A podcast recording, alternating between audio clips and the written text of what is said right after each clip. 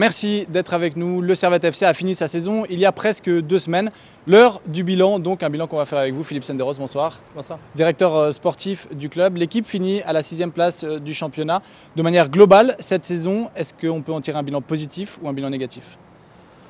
Oh, je ne sais pas vraiment si c'est positif ou négatif. C'est plus ou moins où on mérite d'être euh, au vu de, la saison qu'on a fait. Euh, on sait qu'on a un effectif pour, euh, pour jouer plus haut. Maintenant, on sait aussi les réalités du football et puis comment ça va, ça va très très vite dans un championnat à, à 10.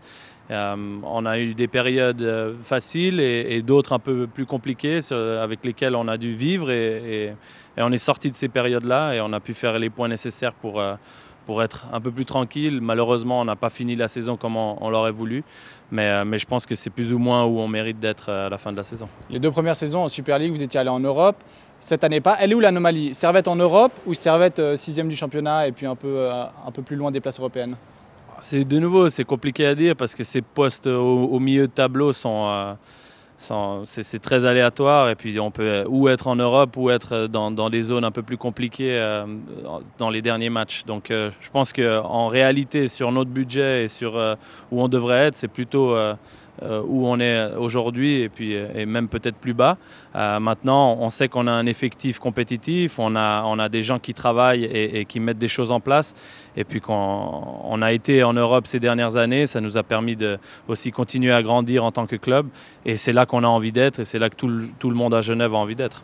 Le quatrième tour a été particulièrement compliqué, hein, les neuf derniers matchs. Vous avez été critiqué, vous personnellement aussi, sur euh, la gestion de l'effectif. Euh, comment vous expliquez un peu cette fin de saison, euh, on va dire, en, en, en- en autre boudin Ouais, c'est jamais évident. On a fait ce dernier tour où on était plus ou moins sauvés, euh, même avant.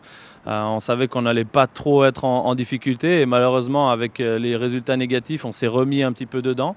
La gestion, bah, la gestion, c'est une gestion globale hein, de, de- de tout le monde et puis.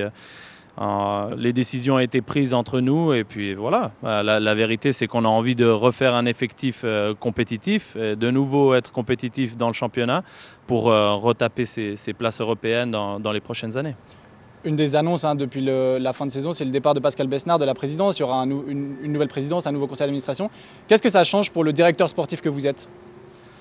Pour le moment, euh, pas grand-chose. Aujourd'hui, euh, on continue à travailler, continue à suivre euh, les profils, continue à gérer l'effectif et puis euh, et essayer de, de faire l'équipe la plus compétitive pour la, pour la suite. Euh, donc voilà. Maintenant, le travail, c'est le mercato. Ça, c'est votre, votre grande période de l'année.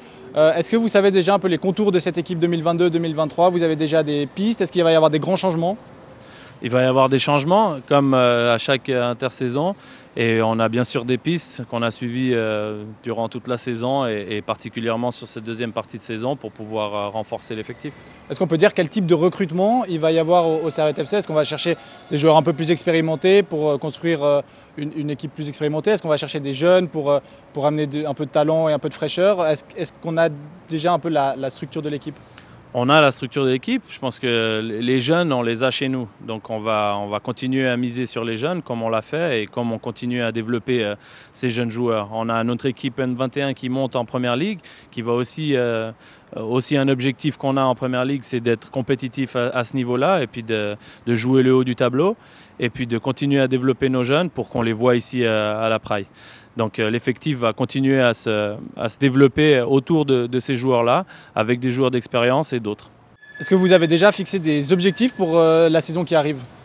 On sait que c'est une saison un peu particulière, avec euh, seulement la, la dernière équipe de ce championnat qui jouera un play-off, euh, un barrage contre le troisième de, de Challenge League. Donc c'est une, une saison où il y a peut-être un petit peu moins de pression sur la relégation que les autres euh, saisons précédentes. On va essayer de construire cet effectif pour être le plus compétitif possible dès, la- dès cette saison prochaine et euh, d'être euh, dans, dans- dans les playoffs et, et- compétitif pour jouer en Europe pour la saison d'après. Justement, ce changement de championnat, qu'est-ce qui change dans l'approche, dans la construction d'une équipe?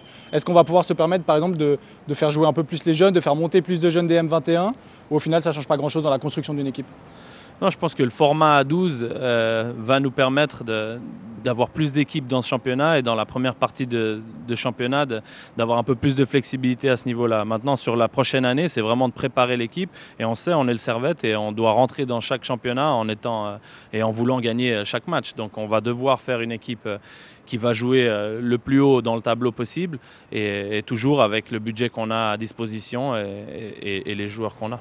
Alors vous avez dit c'est le Servette, les supporters attendent beaucoup. ça fait quand même longtemps qu'il n'y a pas eu de titre ici, ici au, au Servette. Est-ce qu'on peut donner un horizon pour dire à 3, 4, 5, 10 ans, on va être en mesure de jouer le titre? Moi, je l'espère. En tout cas, j'espère. Le club continue à se développer. Je crois qu'on l'a montré ces dernières années. On a fait des gros progrès. On est, reparti en Europe. Maintenant, il faut faire les choses les unes après les autres. Euh, faire l'équipe la plus compétitive, rentrer de nouveau dans ce nouveau modus. Et puis, on essaye de, jouer l'Europe dans les deux, trois prochaines années. Alors, il y a un club Grenat qui va jouer le, titre euh, tout prochainement. Lundi, les, filles du Servette FC vont à Lausanne euh, jouer pour la finale du championnat. Qu'est-ce que ça représente, ça, pour le club? C'est immense. Euh, on l'a vu avec l'année Covid, elles étaient déjà premières, le championnat s'est arrêté. L'année dernière, elles ont gagné le championnat et elles ont joué la Champions League pendant cette dernière année. C'est magnifique pour le club, c'est quelque chose qui est magnifique pour Genève et on doit tous être nombreux à, supporter euh, les filles euh, lundi à, à Lausanne. Philippe Senderos, merci beaucoup. Merci à vous. Merci à vous. Et puis prochain match pour les clubs grenats, ce sera le Servette Rugby Club qui joue dimanche contre Mézieux pour essayer de se qualifier en quart de finale de Fédéral 2. Et puis on en a parlé lundi, les filles jouent la finale pour le titre de championne de Suisse. Très belle soirée sur les Monts Bleus. Merci d'avoir écouté cet épisode. S'il vous a plu et que vous nous écoutez depuis Apple Podcast, n'hésitez pas à nous noter et à laisser un commentaire. Je vous donne rendez-vous vendredi prochain pour un nouvel épisode de Couleur Grenat.